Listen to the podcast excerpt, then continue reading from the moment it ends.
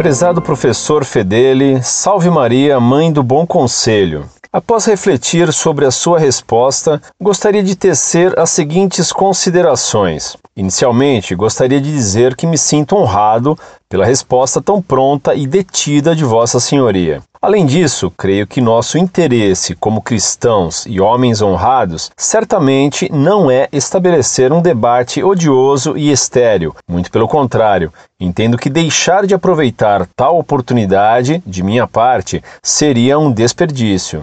Assim, passo a tecer os comentários que se seguem. Quando Vossa Senhoria se utiliza da parábola do filho pródigo, ou como alguns preferem chamar, parábola do pai misericordioso, e me compara ao rabugento filho mais velho, corre o risco, conforme inclusive observou na sua resposta, de colocar os lefevristas na condição de filhos pródigos, o que não parece justo, nem com eles, nem comigo. Por outro lado, insisto no ponto, que não foi objeto de suas análises, da ordenação episcopal realizada por Dom Maier e Dom Lefebvre, sem autorização compulsória do Papa. Assim diz o Catecismo da Igreja Católica. Somente a Simão, a quem deu o nome de Pedro, o Senhor constituiu em pedra de sua igreja, entregou a chave da mesma, instituiu-o pastor de todo o rebanho. Porém, o munus de ligar e desligar, que foi dado a Pedro, consta que também foi dado ao colégio dos apóstolos, unido a seu chefe. Ele é o princípio e fundamento da unidade,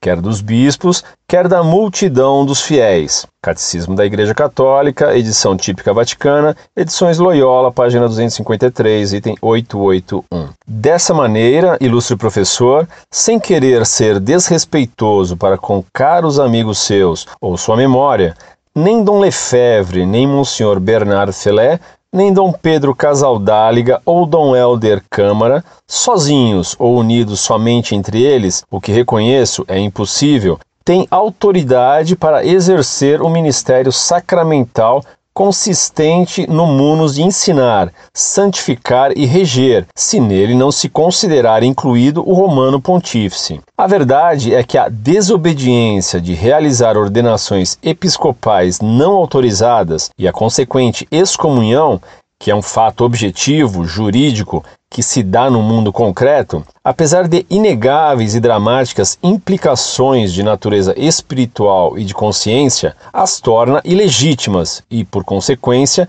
ilegítimo é o munus que dela decorreria. Não pense, por favor, que fico triste ou raivoso com o retorno dos membros da Fraternidade Sacerdotal São Pio X à plena comunhão. Muito pelo contrário, fico feliz e esperançoso.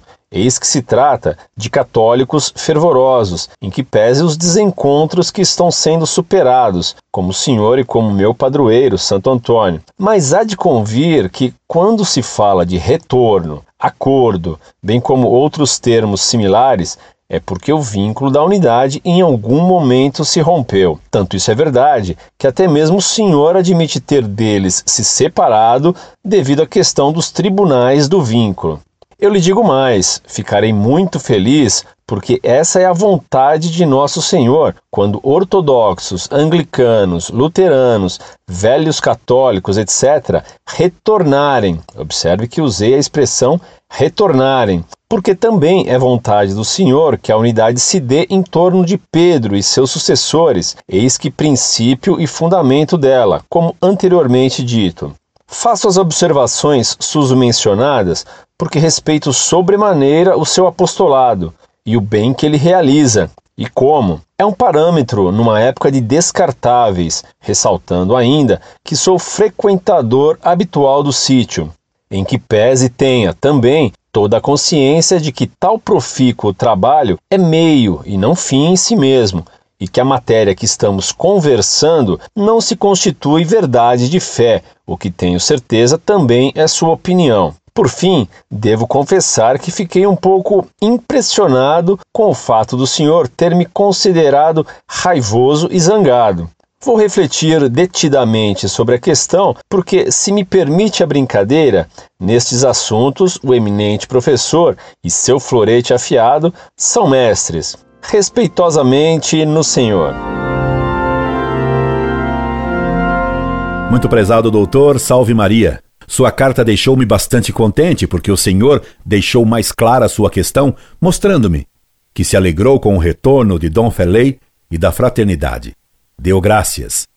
Jantemos, pois, todos juntos e alegremente o boi que o Pai misericordioso nos preparou para festejar essa reconciliação. O que lhe expliquei é que a desobediência material e relativa praticada por Dom Lefebvre e Dom Maier ao sagrarem bispos sem a licença do Papa, não se enquadra no pecado de cisma, porque eles não negavam a autoridade suprema do Papa e lhe reconheciam totalmente seu direito de jurisdição suprema. A desobediência era só material e não formal, pois visava apenas obedecer à necessidade de manter a missa, ordenando padres que a rezassem, em obediência ao mandamento de Cristo. Fazei isto em memória de mim assim como a salvação das almas, que é a suprema lei e que todo código canônico é subordinado. Aproveito esta oportunidade que o Senhor me concedeu para depor os soloretes, para convidá-lo não só para jantar o boi da parábola, mas para aparecer em alguma palestra que darei na sede dos amigos da Montfort, no Rio, quando poderemos tomar um café não parabólico, juntos, e dar-lhe, bem contente, o meu abraço amigo. Incorde Jesus Semper, Orlando Fedeli.